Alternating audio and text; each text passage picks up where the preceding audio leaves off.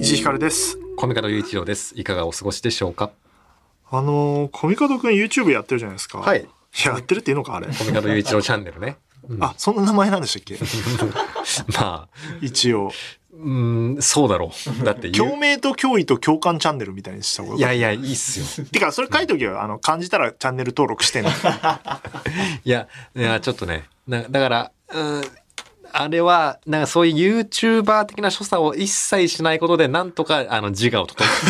それをやっ保ってて伸びなかった時の辛さがあえるる。かそう、あらるね。から。いや、別に作業してるの配信してるだけで、僕は一切コストかけてませんけど、っていう、面をすることで、なんとかね、やってるんで、はい。矛盾がすごいチャンネルですけ ど、あの、まあ、永遠とね、コミカドくんが作業してるのを流すやつなんですけど、まあねなんか無音なんだってまあ、無音通貨、だからまあ、よく聞くと、音聞いてんのいや、切ってないです。だから、あの、皆さん、だから筆が乗ってる時とかのパパートを音を大きくしてみてください。その時は、カタカタカタカタカタカタカタカタカタカタっていう音がすると思いますし、筆が乗ってるってさ、面白いよね。古い表現だもんね。まあ確かにね。ね、今、かなり筆キじゃねえしーボードが乗ってくるってことだもんうね。ん。タイプが乗るじゃ情緒がないからってんで、あの、やっぱね、筆が乗るっていうね。だから確かにそこをね、筆なんかが乗るっていうのは語源は何なの墨、墨が筆に乗りやすいとかそういうことなの筆が乗るの乗るは、だからノリがいいとかのノリから来てんのあー確かなかにそっちか。。うん。筆が乗るって面白い表現だなそうやって考えると、ねなんかでも無音でやんだなんか曲とか聞かないのまあラジオ好きじゃないのは知ってっから聞かないいやいやいやなってるけどいや、き聞いてますよ。うん、ラジオ好き。ラジオ大好き。うん。というのは言っといてと。いや、だから僕作業中って僕無音多いですね。あんま BGM かけないな。作業用 BGM みたいなねよく YouTube とか、あれ違法か、いや、わかんないですけど。まあ、もう古くはニコニコ動画からあったよね、ありましたね。よく聞いてたなでもああれはどうなんだろう。あの、ローファイ、ね、ヒップホップとかさ、あの、うん YouTube でずっとね。でも今は権利処理されてるものだいぶ増えてると思うんだよねまあだから僕は Spotify で聞くんで音楽を、うんうんプレイリストとか作ってやったりとかあのデイリーでプレイリスト作ってくれるから、ねそれ聞いたり作ってくれたりとか要は自分の好みに合わせて誰かが作ったプレイリストとかもね、あるし、ね。あるあるうん。やっぱスーパーロボット対戦の最新作のプレイリストをよく聞いてるもんああ、まあちょっとスパロボやってないのか、あれですけど。でも、ロボッそトういうロボットアニメのテーマソングがいっぱい入ってるやつね「愛戦士」から始まりうん「飛べガンダム」まで入っていて、うんうんうんそっからどんどんやべえ。ロボットとマジンガー Z が来て俺やっぱりゲッターのあの曲が一番好きだからおそらく熱いんだろうう。いいんだろう。でもなんかそういうなんか、あの、かゆいところに手ど手届くプレイリストを作ってくれてる先人が大体いるんですよね。うん、だからわそかるわかる。うん。たまになんねか、。この間だか探らすと、ドリエンがあるじゃない、今度。だから佐久間さんのオールナイト、いや、客入れの BGM を、あの、どうしようかなと思って、はいはいはいで、まあなんか、せっかく音楽フェスだから、あの、なんかいい音楽かけたいなとか思って、そっか、佐久間さんが選曲した曲の中で、なんか、フェスっぽいっていうか、うん。なんかライブ良さそうな人とか、まあ、オールナイト55だからオールナイトのパーソナリティの曲とかにしようと思って、うんうんあの、ディレクターにもらおうと思ったんだけど、ふと Spotify を検索したら、うん。選曲したのを全部プレイリスト化してる人がいて、おー、やるね。あもちろん Spotify にない曲もあるから抜けはあるんだけど、はいはいはい。それがあって、あ、これでいいじゃんみたいな。そうなんですよ。 Spotify で検索すると出てくるんですけど、ね便利、便利っていうかなんか、あ、こういうのまとめてくれてる人いるんだなってね、思いますよね。それとか聞くともう佐久間さんになれるというかね、うんうんうん。佐久間さんも自分の聞いたやつから選んでるから、 うんみたいなことはあるけど、作業用ビジョン、俺も家で在宅ワークの時で、まあうん打ち合わせない時は音楽かけたりするかな。はいはいはい。そうだななんか音楽かけると、まあやっぱ歌詞とかあると聞い取られちゃうし、なんかその曲調に引っ張られちゃったりするからなだから、まあでもモチベーションが上がったりするから、まあ確かにね。それはあ洋りますけど楽とか。だとね歌詞わかんないし、ううんち猫がいるからさ猫がすごい騒いでるのとかも聞こえなくなるしああ、そっか。 あとうちのね赤ちゃんもうすぐ1歳ですけども,、うんうんうんもう彼は音楽好きなんで音楽好きなんだ。結構踊ったりしてるのこうやってなんか、ええまだ捕まり立ちなんだけど。それやっぱ音楽かけてる時に明らかにやってそるうそうとかあの映像で見てても、やっぱりカーズとかミニオンとかはいはい。好きなんだけど、音楽シーンがあると急に踊り出すから、ええかわよ。かわいいよかわいいだろうな。 ふんふんっつってやってて、なんか作業用 BGM は結構かけてるけど、な日本放送で仕事するとさ、まあ来たことあると思うけど、うん。あの24時間日本放送かかってそるうじでゃん。すね。ずっとかかってますもんだね。から普通に仕事してる時も日本放送聞きながらやってるけど、はいはいはいもう何も感じなくなってるね、だから。そうか。まあそうっすね。ずっとそういう環境にいたらなんかも。そうんな放送でいいのかあそ、 そっちか。だからたまに本当にでも、うん普通に仕事してて気になる曲とか、うんワードとかは耳入ってくるから、ポッてなるよ。いや、でも難しいっすね、ラジオってね。だからまあなんか、そんなさ、な何もせずにさ、正座して腕組みして聞けっていうもんでもない、ないっすまあ、からね。オールナイトとか深夜はね、そういうタイプが多いけど、昼のラジオは割とそうなってるけど、まあだからその FM とかは割とそうやって作業用になるような、うんうんうんうん、あの、お店やってる方とか聞きやすいような作りをしてるから、まあ特に内容のない話をいやいやいしや、て、グッドミュージックをかけるみたい別にねだからなテーマで。なんかそのね、あの、家事しながらとか ちょうどいいね。うん何日放送も昼と。か朝の番組はそっち系だけど、まあそれでも引っかかるようなワードとかあると。この間だから、ラジオショーに、あの、ハンバーグ師匠が出てたから、なんつうんだろううんうんうんあの、普通にエレベーターに乗ってて、車内で返したら、ハンバーグって声が出てきてそれは引っかかるな。うわどうしてもな。こういうのやっぱ大事なんだな、みたいな。めっちゃ、やっぱ面白かったな、ハンバーグ師匠。ラジオでも思い顔が浮かぶもんな。うん。作業で言うとさ、んなんか、そう、ツイッターにも書いたんだけどさ、俺会議資料、うん打ち合わせがまずさ、多いのよ。まあ多いでしょうな。多いとさ、で、なんか、ノーミーツとかも企画被ってるしさ、なんかメンバーあんま変わんなかったりするとさ、まず、これ何の打ち合わせだっけみたいな、 あ確かに、そのの、ことの確認をまずしなきゃいけなくて、景色だとわかんないですもんね。こでの今メンバーで。 Google カレンダーにもうリンク入れてんねん、オンライン会議の。うんうんうんで、それもう無意識に押して、で、なんか、すごい、えっと、この番組で話してないかな、あの、会社でさ、それ仕事してるとさ、あの、時報が鳴るからさ、ラジオだから。うんうんうんピッポピッポピーって、そうすると打ち合わせ始まると思ってるから。わあ、なんかビ。ガーってして、あれああれまあねああああっていうパターンと、ああ、打ち合わせ始まってるみたいなパターンだから、なんかもう、いリンクをとりあえずカレンダーの踏むっていう癖になってて、何の、 あーこれ、で、な、なんだっけこれみたい な。なんかそういう悲しいパブロフの犬みたいになってる。なってるなってる、だからなんかあの、同僚というか先輩がなんか、どどうしたの石井君みたいな。あ、いや、う打ち合わせ始まると思ってみた いな。急に俺が時報とともに、なんか慌て出すから。それが極まりすぎて、ピッ、ピッ、ピッ、ポーンっていう音を鳴らすと、もう疲れ果てて動けないんだけど、あうわ打ち合わせに出なきゃって、僕が優し優しく抱きしめて、もういいんですよ、石井さん。みたいな、そういう。だからノーミーツはさ、その、日本放送の人で、だからオンライン会議あんま遅刻しないのよ。遅刻しても数秒なのよ。なぜなら時報が鳴ってるかなら。るほどな。だからノーミーツとかはさ、うん自分の家でとかさ、オフィスでラジオ流れてないだろうからさ、あうんの、結構遅れてくるじゃない。すいません。ででもそれわかんないよ。なんか家で作業してると、パッと見たら、おもうこんな時間かみたいなさ、そうですね。感じになる気づかいたら、やっぱラジオってそういう時計の役割みたいなことをよく言われてたの。うんうんうんなだるかほどなら何分に1回は時間言いなさいよとか、はいはいはいだって時報があったりとか、あるいは昼のラジオなんか特にそうなんだけど、やるゾーンを固定化しなさいと。うんうん例えば天気予報だったらこの時間、えー交通情報だったらこの時間、えー曲をかけるのはこの時間とか、うんっうてんいうのをやってると聞いてると時計代わりになるから、あ、このコーナーやってるってことは、もうそそろそろ仕込みやんないとなとか、はいはいはいあ、ころそろ回転準備しないとな、みたいなことを、おあえてやってるんだなるほどなっていうのがあるのよ。だからまさに昼とか朝とかは、あ、このコーナーになったってことはそそうそうろそそうろ、ちょいい出ねえとまずいな、みたそ、いうな、だね。から、あ、ビバリーやってるから昼ご飯行こっかな、みたいな。うんうんうん。まあ昔もなんかテレビとかでもその感じあってさ、なんかあのまあ最後確のかに目覚ましのさ、あの、占いが始まったらもう行かなきゃいけないとかうさ、わあなんかあるめっよねちゃ、なんか小学校とか中学校の時思い出した。 なんかそういうのあるよねっていうのが、まあだからそういうど、まああと資料の整理うん。なくすのよよく打ち合わせした資料。うん。どうやってやって、お前できないやろ、絶 対。あやってませんよ。怒ってた。うん。むしろて。か、もうなんかすべてのデータを一つのフォフォルダにぶち込んでる、えとんでもない、あの、パソコンの中ゴミ屋敷芸人なんです けど。いや、だからさ、フォルダー分けすんのよ。だからさ、うん俺、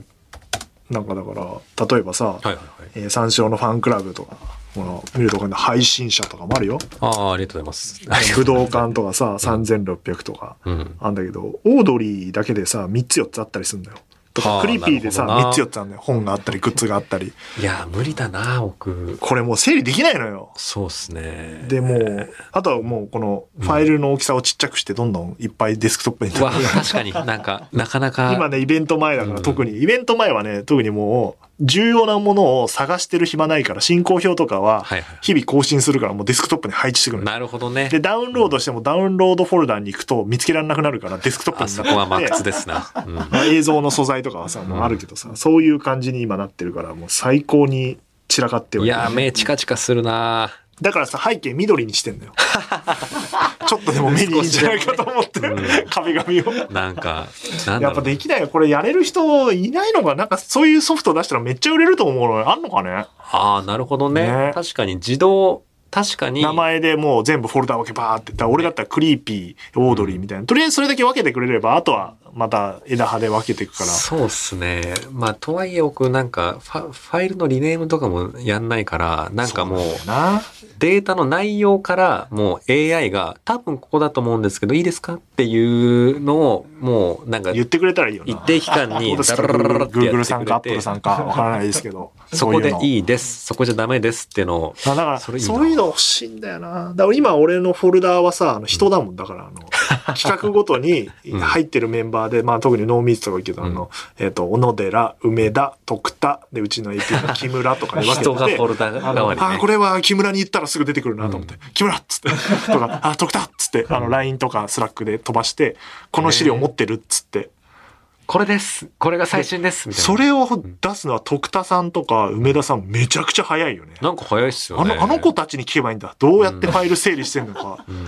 でも検索がうまいのかもな、引っかかるような。そうっすねそれがね、ちょまあ Windows だからかもしれないけど、遅いんだよね、やっぱねな。るほどな。 Mac の方が多分その辺は早いのかなとかで。も僕も、あの、フォルダ分け全くしてないんで、うんだからもう全部検索ですね。だからなんか、部屋汚い人の主張みたいなのあるじゃないですか。いや、これで、これで見つかるんだ。逆、逆上にの方にある からな動。かさないでくれみたいな。それが僕のパソコンの中でも起きてて、だいたい最後のああれぐらいに触ったからっていうので、逆に整理してないから、もうすべてのフォデータが地層みたいになってるんで、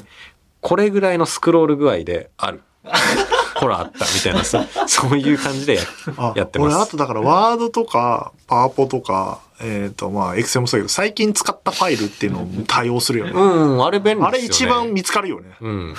あれいい。あそこからなくなった時のやばさね。そう。もうあの、満了してるって、前すぎて、あ、これもう消えてるなっていう。だから、下手に整理しようとして、あのー、データの場所を移動しちゃそうそうそうそううそうと、そう見つかんなくなっちゃうんで、だから、整理しない方がいいんです。確かに。うん。検索と最近使っ詳しいた人フちょっとァイルメールください。どうやって PC と付き合っていったらいいから。はいああとなんか、小宮君喋りたいことあるの最近はなんか。ああ、そうですね。なんか最近、まあ、この前の知ったで堀文紹介したじゃないですかホ。リー分。ね。あのー、一度しかっていう、なんかあのー、結構笑える演者が生きるえはい、覚芝えて居でましすたっよていう。ね。大丈夫ですよ。あれ、ま打あ、ち合わせの内容は忘れるけ ど、ポッドキャストの内容はは覚追えっててまるすと。まあだからあれがまあなんか演劇なのかコントなのかみたいなね。まあその端境にあるような内容で。うんで、それを見終わった後、あの、あの夜で映像監督やってくれた宮原くんと一緒に見に行ってたんですけど、その後見終わった後、な宮原くんが面白い話してくれて、うん。宮原くんは最近なんか出版社の人と飲んだと。うん。うん。で、なんかもともとあの漫画雑誌の編集部にいた人で、あのー持ち込みとかね、もちろん、あのー見たこともあるそうなんですけど、漫画業界においては、あのーその持ち込まれた、ま、原稿をチェックするときに、わあ、これ漫画だね、っていうのが、うん結構ネガティブな意味合いで使われるっていう、ああ、モノ話をマしネっててて意味なのかなだから誰かの。それを結構面白いなと思ったんですよ。うんでつまり、で漫画の約束事とかセオリーっていうのをすごく守りすぎるぐらいに守っちゃってるねっていうのが、うん、だからまあ誰かの真似になってるよってことだよ、ね、そうですね逆になんかいいね。なんか金ちゃんみたいだね。萩本さんみたいだね。あー漫画だね。 言いそう。これ、真似しちゃダメみたいなこと言う人でしょ。うんうんうんでもそうですね。だから、でもそ聞れっいてちゃダメだ。聞いちゃダメって言うんだよ。怖くない その話。でもなん若か、手がなんかやって、これはどうしたらいいんですか聞いちゃダメ。怖いな、なんかあまの、あ、よくねで、もあの、お弟子さんたちっていうかね、んあの、金ちゃんファミリーの方がよく言ってましたけど。はいはいはい。でもなんかあの、わ若林さんとややった、なんあか、ラジオねラジオ聞きましたけど、なんでもなんかそんな感じそうのですそうです人なんだろうなってなりま面し白いよね。まあでも、まん漫画だねって。た。うんでもなんかそれって、なんかいいなと思ったんですよね。そそれが、あ良しとされれてない世界ね。はい。ね、だから、ね、だから我々。俺は漫画じゃないじゃないかっって言わないってことだもんね。そうです、そうです。まあ、だから特に持ち込みなんて新しいものを求めてるわけだから、うんいいそういうのができる人はいっぱいいるんだからってことだよね。まあ確かにね。まあ、オーディション、もう、なんかパーソナリティのオーディションとか、だけどそれ知ってれば な。ラジオだね。いや、それ、で も言っ怖てえみな。てえわ。言ってみたかったな。ちょっとラジオになってますんで。厳しいですね。つって まあ、まあ、ラジオのオーディションじゃないのまあ厳しいようで健康的なのかな。わかるけどね。うんえっ、とね、例えばだから、今だとオードリーさんとか、伊集院さんとか、そういう有名なパーソナリティでうんみんなが聞いてるような番組に、やっぱ口調が似てると、まあそれはあるんだよ。だから、うんいや、それオードリーさんじゃんとか、それ伊集院さんじゃん。はいはいはい。なんか漫才の世界とかでもあるってよく聞そういてでて、すそ,、よねのツッコミ誰々じゃんみたいうんうなんことと、まあ似てるよね。うん、だからそうじゃないものを作ってくださいとか聞かせてくださいっていう。ね。だから、やっぱそれが〇〇だねっていうのが、ネガティブなフレーズで働くってことは、そのジャンルっていうものがある程度発展してるっていうか、成熟してるっていもうっことと。新しいものが欲しいっていそうう。ですよね。いや、だから悲しいことに、あのーまあ、我々がやってる、まあ、映画とか演劇とか、そう、そういったなんか、コンテンツ業界においては、うんね、未だにその賞レースとか、あのーなんかの賞の評論とかのところに、まあちょっとこれは映画的ではないとか、これは演劇じゃないとか、そういう、何なんですかね、あれは。ね、あれがね、やっぱりまだ、邪魔ですね。その漫画とか、やっぱなんかね、だだからあの、M1 とかで、ね、やっぱあの、漫才じゃない時期のねねマジラブさんの時とか、やっぱそういうこと言ってる人ってさ、やっぱね、ほら、まあまあまあ、皆まで 言うな。新しいかどうかで言うとさ、うん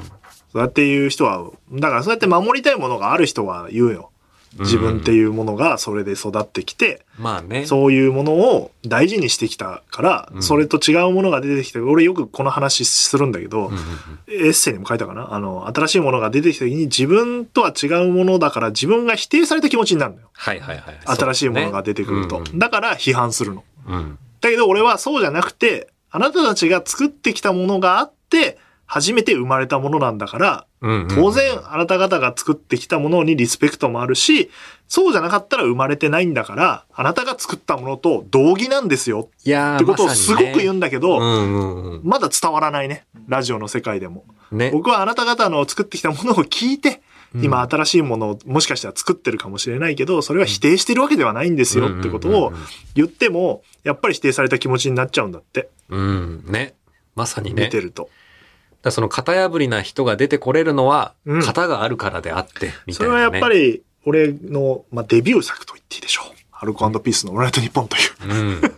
なるほどねディレなんクでタこれドヤー感を出せたの かまあ、福田さんっていう天才作家が作り出したもんなんだけど、うんだからそれは全く否定してないんですよ、つっても、そっちをやってる人にとっては、うんそんなんオールナイトじゃないじゃん、みたいなことをよく言われた。いややっぱあったんですねそのラジオじゃないオールナイトニッポ全ンく面白くないとか言われてたもんじ。ゃないいやね一番面白くないとか言われたことあるから。もう絶対俺その人のこと忘れないけど ね。言われたら。まだ俺泣きながら福田さんに電話したんだもん。こんなこと面白くいないって言われましたっつって。熱いな可愛いし熱いなそうそう。だからそういう人はいる。でも今考えると、ああ、そうか。自分が作ってきたものの否定に見えるんだっていう。お前ら面白くねえからこういうのが面白いんだよって言われてると思っちゃうんだって。うんでもそんなことはなくて、面白いから、でもそのまま真似したら勝てないから、ね別の形にしようって思ってるだけで。だからそれこそね、チェンソーマンとかね、まあアニメ始まりましたけチェンど。ソーだマかンに否定するとかがあんのらなんか、だからむしろ、なんかよくその藤本達樹先生の先生。ね、漫画って、あの、映画的だ、なんか漫画っぽくないよねっていうあーのはいはいはが、結構もう、いい意味で用いられるじゃないですか。で、それはもうなんか、批評家レベルの漫画読みじゃなくても、結構漫画好きっていうくらいの人でも、いや、なんか藤本達樹の漫画って、なんか映画っぽい、なんか手法がいろいろ取り入れられてていいよねっていうあ、プラスに言われてるんだ。プラスに言われてるんで、だからやっぱ、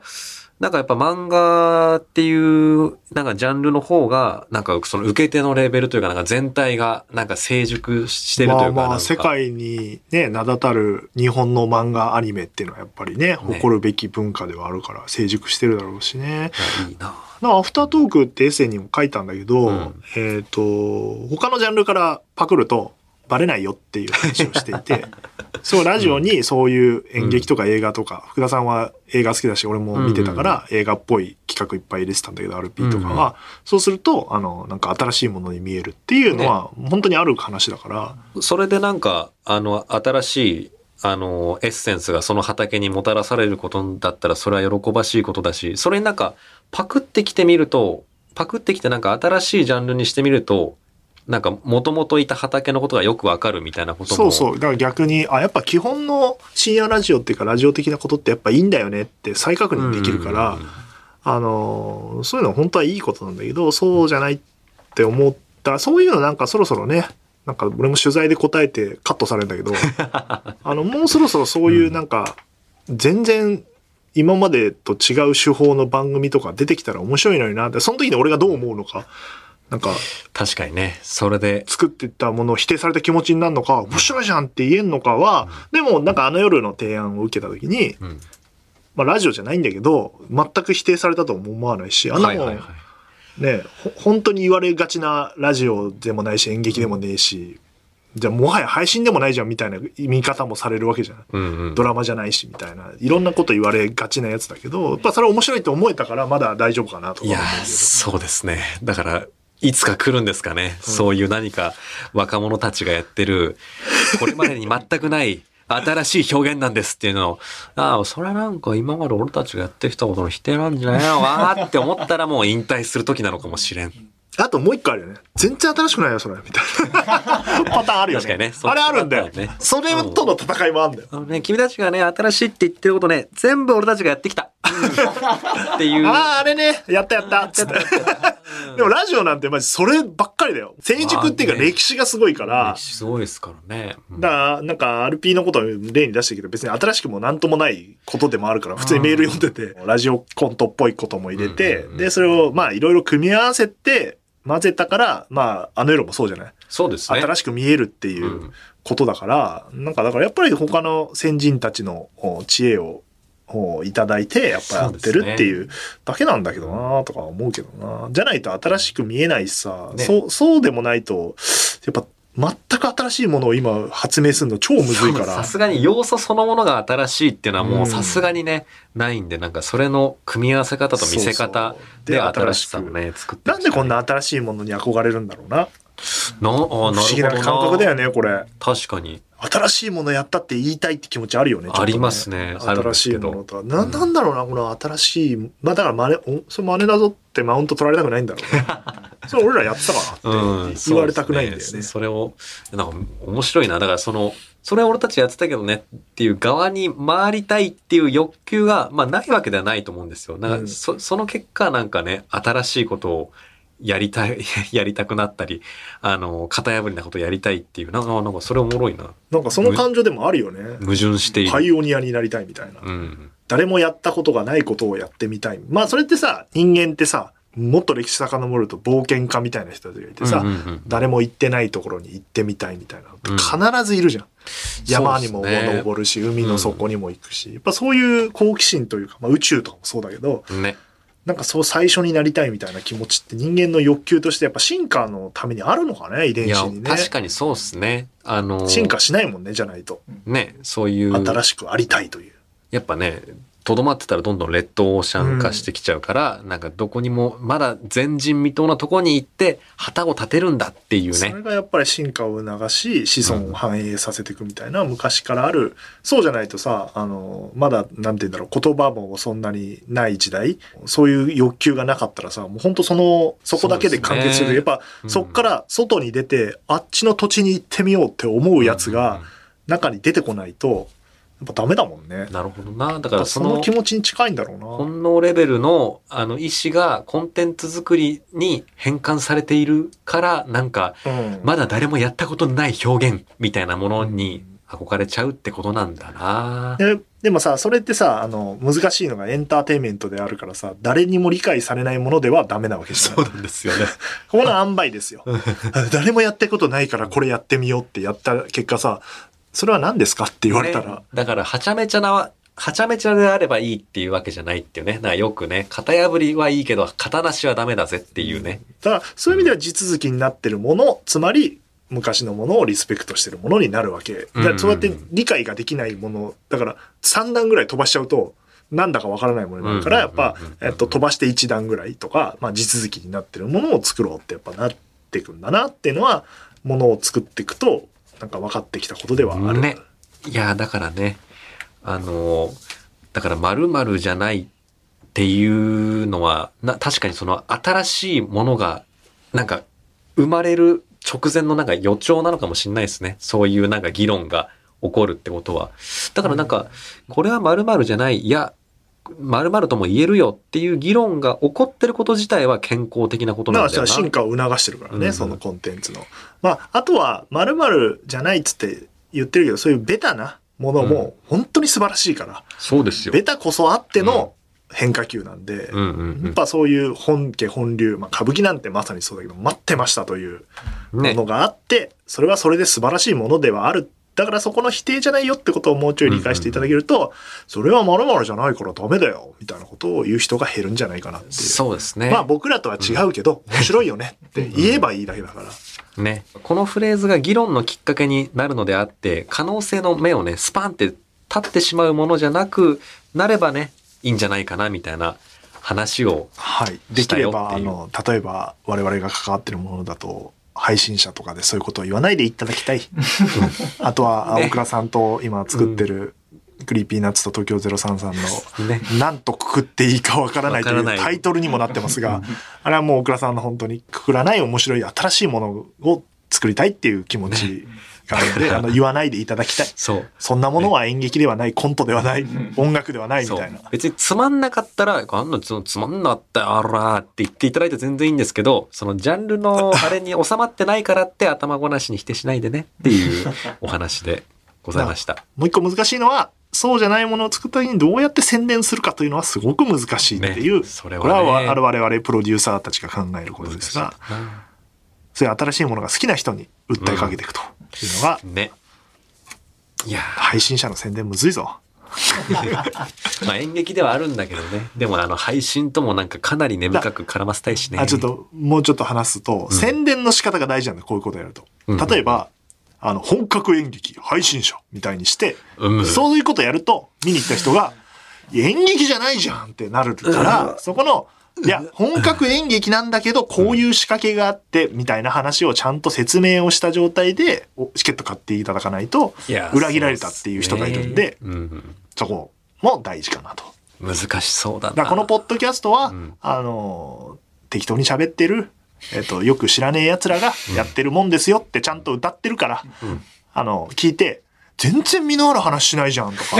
誰なんだこいつらはこみんたいななのことポをッドキャストじゃねえや。まあそれはな いか。ポッドキャストが決まってねえんだからそうだねもう本当じゃないがさっき言った通りじゃないができてるって、本当成熟してるからポッドキャストって成熟してないから、何がポッドキャストかわからないから、うん。まあ面白いんだけど。うわーでも確かにな。いわばなんかまあ、危機開会とか、うんあの、ゆとたわとか、そういうね、あの、先人たちが今、ポッドキャストというもののを作ってってるからね。最中で、だから、それがもう、いよいよ派遣みたいな風になったら、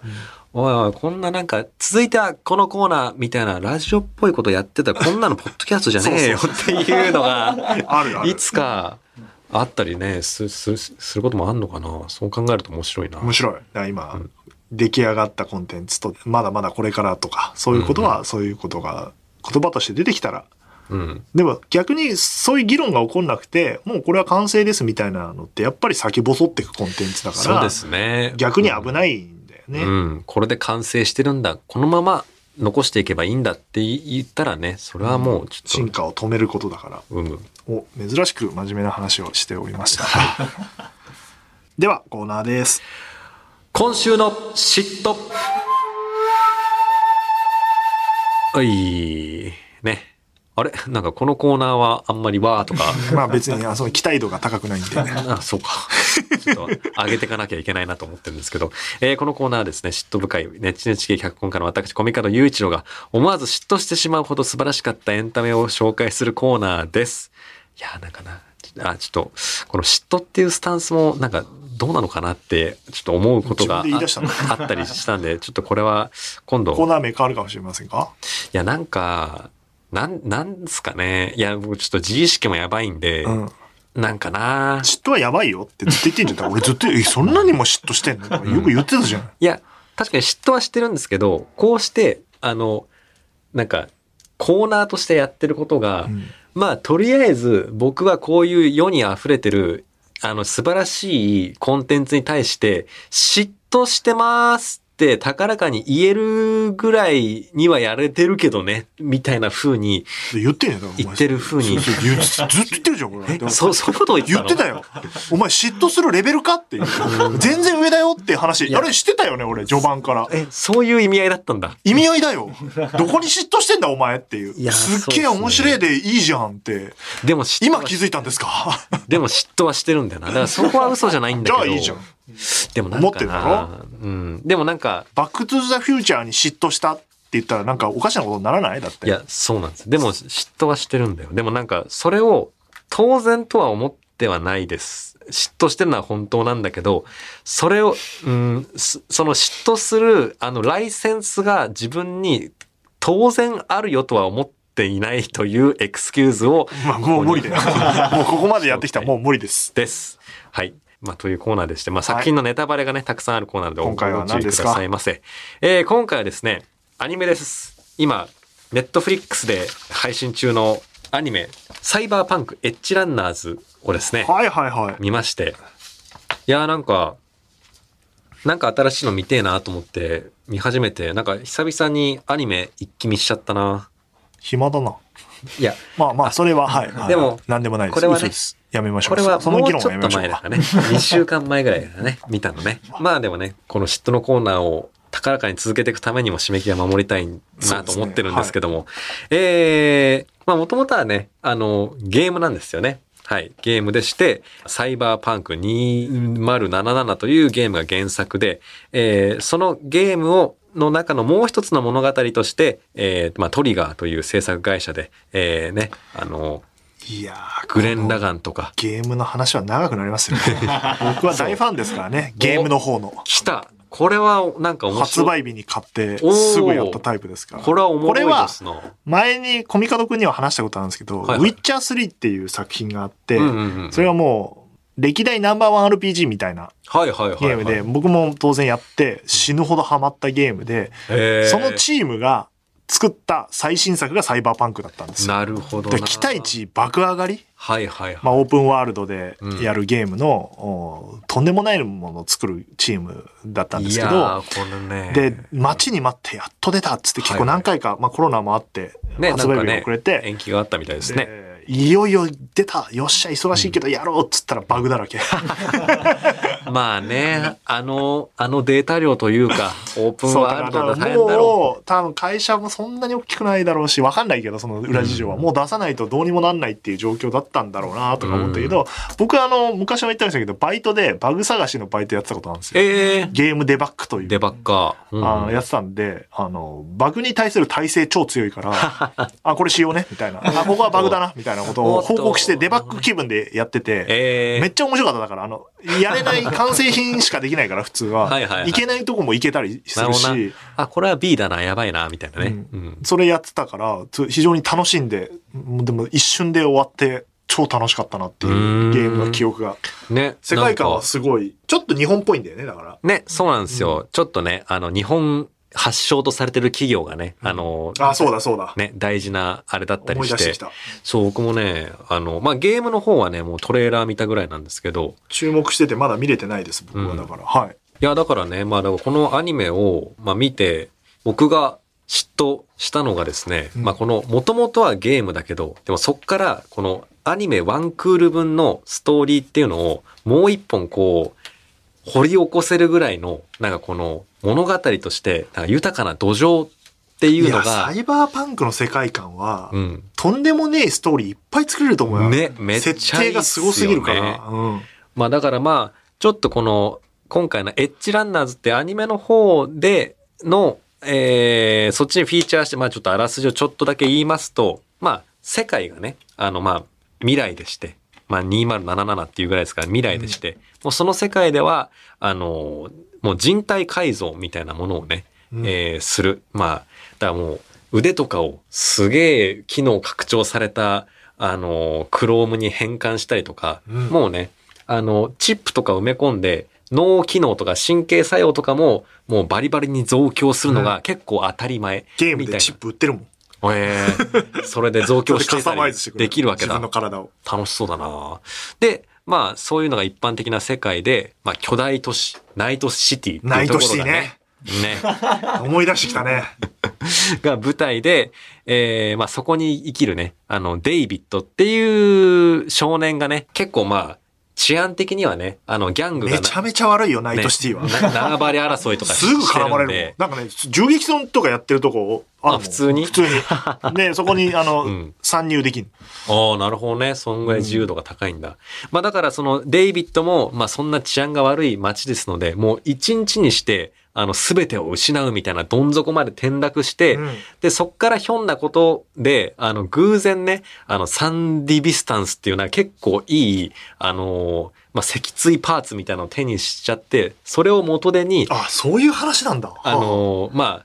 あ、とあるね、サイバーパンクってあの、まあ、ギャングとかうん傭兵組織みたいなのに拾われて、まあ、ももう、あ、そっちに行くの成り上がっ。ていくぞ、この全てを失ったとこから、このナイトシティでっていうのが、まあ、今回のエッジランナーいズやのおゲームの話世界観をちゃんと入れてて、まあ、ねえ当たり前だけど、らしいですね。面白い。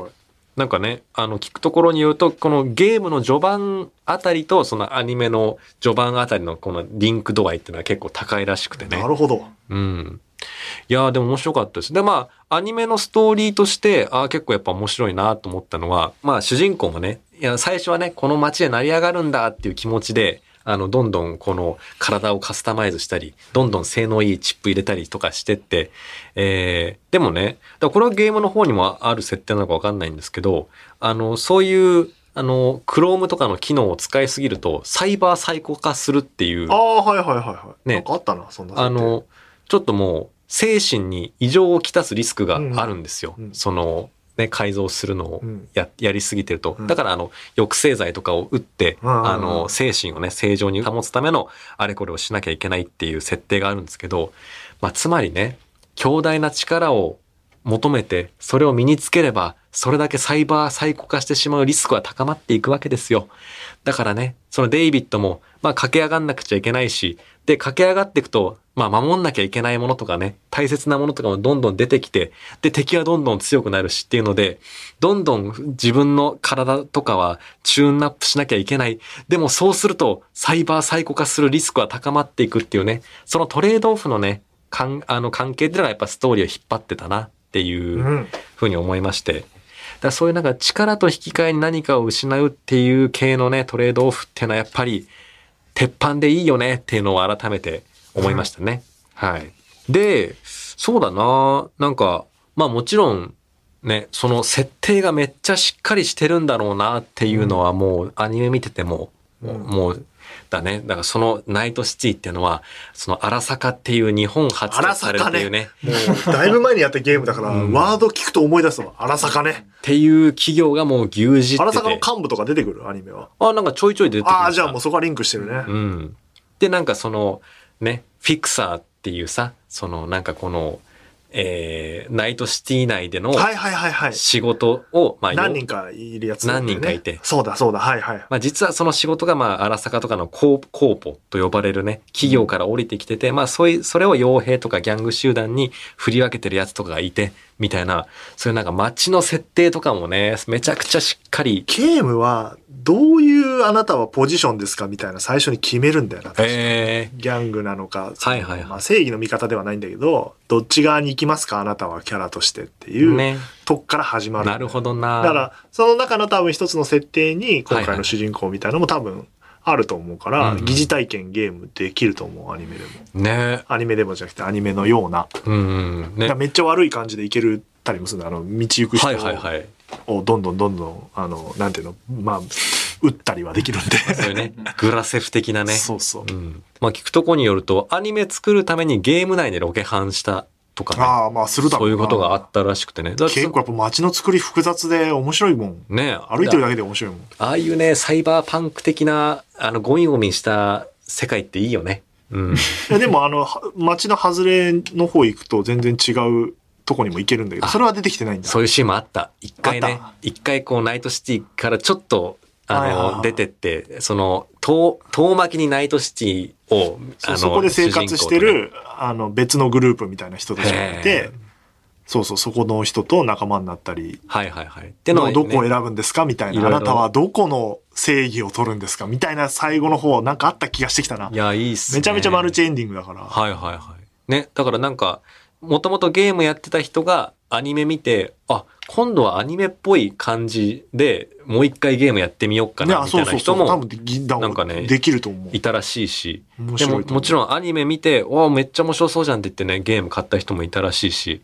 で、なんか、聞くとこによると、アニメで重要なキャラクターが、あの、死亡したポイントにゲーム内で行くと、そいつが使ってた銃が落ちてるみたいなね。あ、ちゃんとリンクさせてんだ。そう、そういうリンクもあどっるちが先かわかんねえけど、あるみアたいッで。プデートしたんだろうな。ね、だからそういうなんか IP っていうのがいいですかね。その中にもうストーリーがいくつかもう作れるぐらいもうしっかりとした土台があって、物語がいくつかあって、で、その物語同士が相互に関連してるみたいな、そういう豊かな土壌、いいな作りたいな嫉妬しちゃうなして た。そんな資格があるのかわからないけども、そう。でも、気持ちとして嫉妬心が生まれてしまうのは、これはもう湧き上がる感情だからどうしようもない。でも僕は作り手としてこういった巨大な作品に嫉妬する、あの、資格を当然持っていると思っているわけではない。はぁはぁはぁということでね。あ、だかのらゲームはね、メタルギアみたいな感じで潜入してバレないみたいなこともできるんだよ。えー、バカバカ戦うばっかじゃなくて。うん俺はバねカバカ戦う派だから前も言ったけど、ゲームスタイルがあの、だからもうネットランナー一回こうやって隠れていくんだけど、もううん見つかるからもういいや、みたいなタイプだから。ね。ただトレーナー見ましたけど、その、なんか、火力型に行くか、そのハッカーあそ型うみそうそうたいな風にね。あ、そうそうせ、自分のレベルアップをどこに振るかみたいなのあるわ。あ、めっちゃあった。あ、急に思い出してやった。格闘タイプとか、ネットランナーたあーできたできた方向にね。思い出してきた。いやー行ってねもう一回やりたくなってきたな。だからそういうあの物語のすごい豊かな土壌も感じましたし、なんかね、この、なんでしょうね、あの、洋画っぽい雰囲気というか、あの、セリフ回しとかもね、あの、治安悪いところのさ、おいおい、そんなことしたらなとは、うん、言っちまうぜみたいな、そういうね、なんかかっこよさとかもあったんでね。いや、すごいなんか、いや、見よう。面白くて一気見しちゃいました。ということで、非常にいい嫉妬をさせていただきました。ありがとうございました。まあ、あと、ウィッチャー3はね、やんないとダメだね、コミカド君。 いやー、なんかもうそこまで言われたらやりたくなってきたな。 100時間だけど。ひょう。いやでー、もど結局、このチームが作る作品って、うん。メインクエストとサブクエストみたいのがはいはい。で、で、まあ基本はメインクエストを進めていくんだけど、そのサブクエストのストーリー一つ一つが、もう一個のゲームぐらいいやー、最強だな。完成度高くて、うんで、さらにそれがメインとサブが、うん。こう、なんていうか、こう、繋がって、さっきのアニメの話じゃないけど、はいはい繋がってきて、うひょーなるほど、そういうことか、みたいな、うやひょーり込み要素がすごいチームだから、はいはいはい。永久にできんのよ、だから。いやー、そういうゲームね、やっちゃうと僕結構もうしもう精神、そっちの世界に飲まれちゃうぐらいやっいちゃやそううんだだよな。からその間は俺ナイトシティ住んでたも んまたナイトシティに帰らないとって思って、ライトシティにね。うん、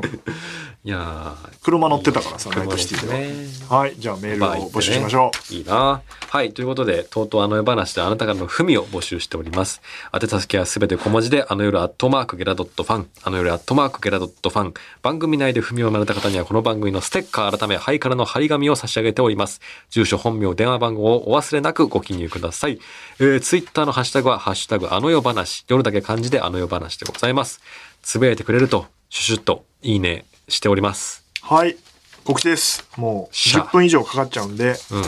えっ、と、絞っていきましょよいっすう。。えっ、と、配信者3月にやりますんで、はい。情報出たらチェックしてくださいっていう進めておのと、ります。えっ、と、演出助手やってます、コミカドが。あれ、そこ取られち ゃうのあのねそ。れは俺関係ないから、あそうれでか。すね。あの、鳩を超えてという舞台や11月ですかやってまして、だまさにね、あの、すごいジャンルを越境した、だ能能楽の要素も入ってるし、歌舞伎の要素も入ってるし、だからまあ、ねえ、そんなん歌舞伎じゃないよ。いやいやいや、だから、それを ね、その、リスペクトしつつ、一番ある世や界っ。てるんじゃさっきまでの話は どうしたねいろんな人が新しいことにチャレンジしてる業界ですけど、ねまたあと我々で言うと「あの夜を覚えてる」の公式ブルーレイがえー12月7日に発売するので、えー予約してねというところですかね、はいあとオードリーのグッズは10月31日までですよというのと、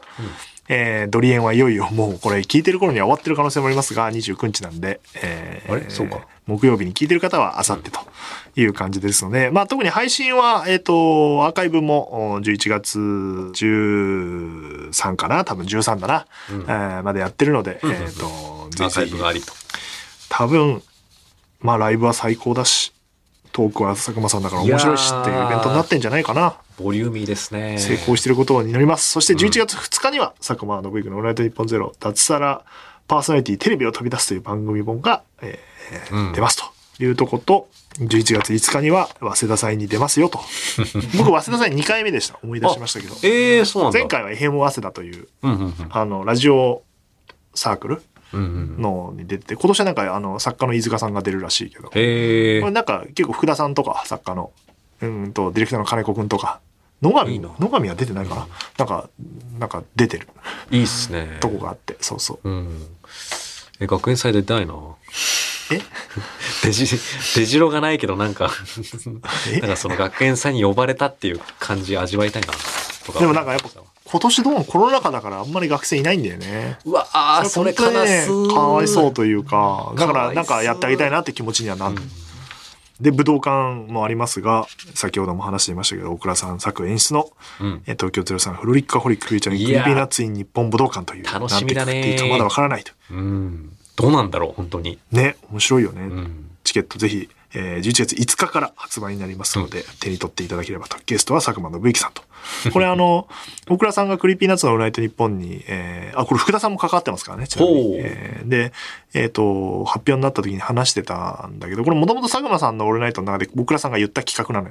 よ。僕には夢があって武道館でこういう企画をやりたいクリーピーと東京ゼロサンデーって言った時に俺たまたまなんかあの立ち会いで佐久間さんの番組立ち会っててその日、うんうんまあ、グッズ会弁とか忘れたけどいてでその話してうわ超面白そうじゃんと思ったから ブースから出てきた大倉さんをマジであの、えー近距離にうんだって駆け寄って「小原さんやりましょ早っう日本武道そして館抑えますからあなたでしたか。」そうあの話をしていた日本放送の人がすぐ言いに来たってのは僕 です。また、また石井のあれでした。いいチャンスと思って、おチャンス一番いい位置にいたと思って。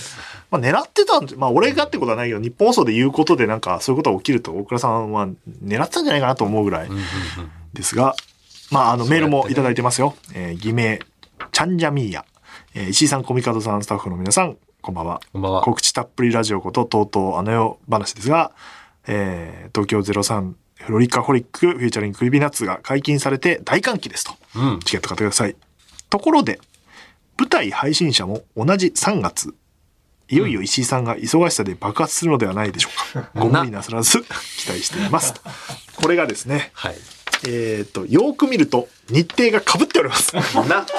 よーく見なくても被っております。ついに、そういうこともやりだした。石井さんであった。裏、表、どっちが裏なのかわからないですうが、ん。まあ、配信者が裏だな、名前的に。うーまあ確かに。 名前的にそう。これだから、へ変な話、武道館の方が先決まってるんですよ。ら。うん。あの、当たり前ですけど、日本武道館そんなあの、まあそうですね。来週使わせてくださいみたいな。 そんな。 1年以上前の多目的でそスペのースじ後ゃないん配だから信者が決まったんで、僕は断ったんですよ配信者の方は 無理ですとまあやってくれや。言ったらなんかコミカドくんとかがまあまあコミカドくんは小野寺くんがいいとか言って小野寺くんは石井さんがいないとみたいになって、ういんやでも俺できないけどみたいないやまあなんとかないりや、ますなりますよ。みたいななってないんだよな まあまあまあまあまあ。その2つだけじゃないからさちょっと行けるとこまで行きまし ょうよ。ね。よろしくお願いしまですよ。稽古期間もかぶっててさこれどうやってやんのみたいなね。 まあちょ っと、感じにはなって爆発はしますよ忙しさ今も10月もやばかったですけど、まあ、現在進行形でやばいんですけどいやーこの3月に向かっても相当やばいんじゃないかなっていう年明けとまあもう年明けというかもう11月からもずっとうん。なんでお前投稿見てんだよいや、まあなんか毎年3月は暑いなとまあまああの夜もちょうどその時期だったからな頑張んないとなって。あの夜の時も僕お笑いラジオスターライブとあの夜両方やってましたからそうですね。でもあきれるじゃんは一月ずれてまあ3月の頭と確かにケツだったんで今回はあの丸かぶりなんで、うん。なんか配信者で当日アフタートークとか企画でやろうみたいなうんこと言ってて、なんかひろやくんがなんはいか、こういう人呼んだらいいんじゃないですかっつってラインナップしてて、うんその中にあの、佐久間さんと俺が並んでて、よりにもよってこの武道館の日に当て込ん でてだからいねえっつってんだろちっゃていんうと見ろよ、ヒロヤ。その日は絶対無理だろって いうぐらいみんなすぐ忘れるよね。そうですあね。れなんか飲みすいまとせんすぐ忘れるよね。いや、そのごめんなさい。すいません。なんでその謝りも、謝るからとりあえずやってくださいみたい な。そうなんだいやよ。ーどうすっかな、俺な。でも、ついにな、本当に俺肉初体。日い見に行けないからね、だから。やー、悲しい。でも、それはしょうがないか。だから君たちのあのバタバタを体感できないのは悲しいよ。ついに絶この対初日地獄のようになるだろうから。だから直前の告知の時間とか、なんかついに、こっち来てくださいね。いや、ほん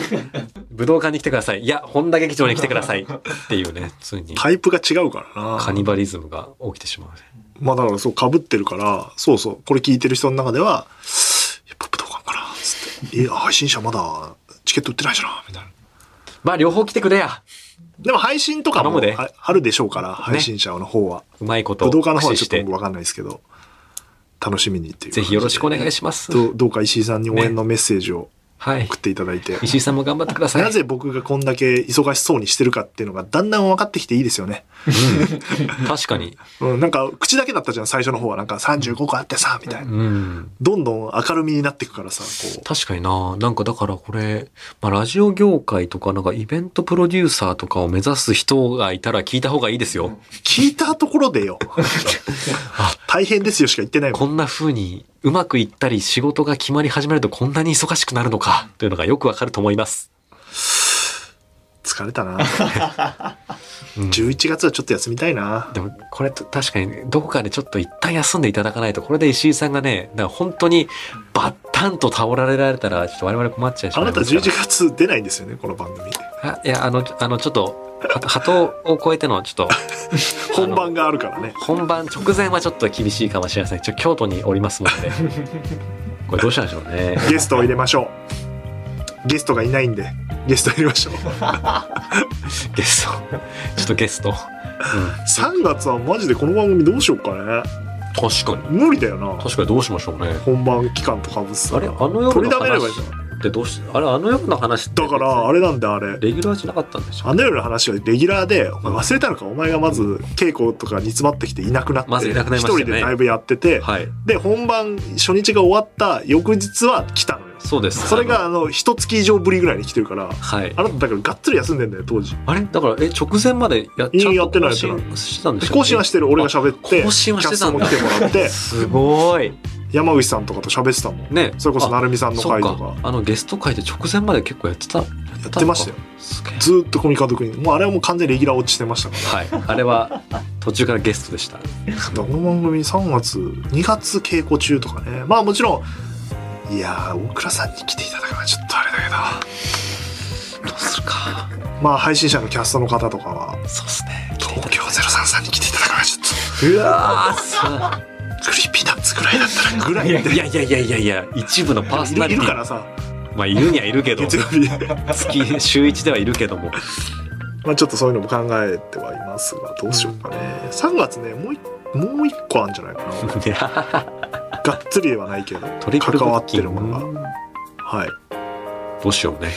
4月もありますはい終わんないんだその3月で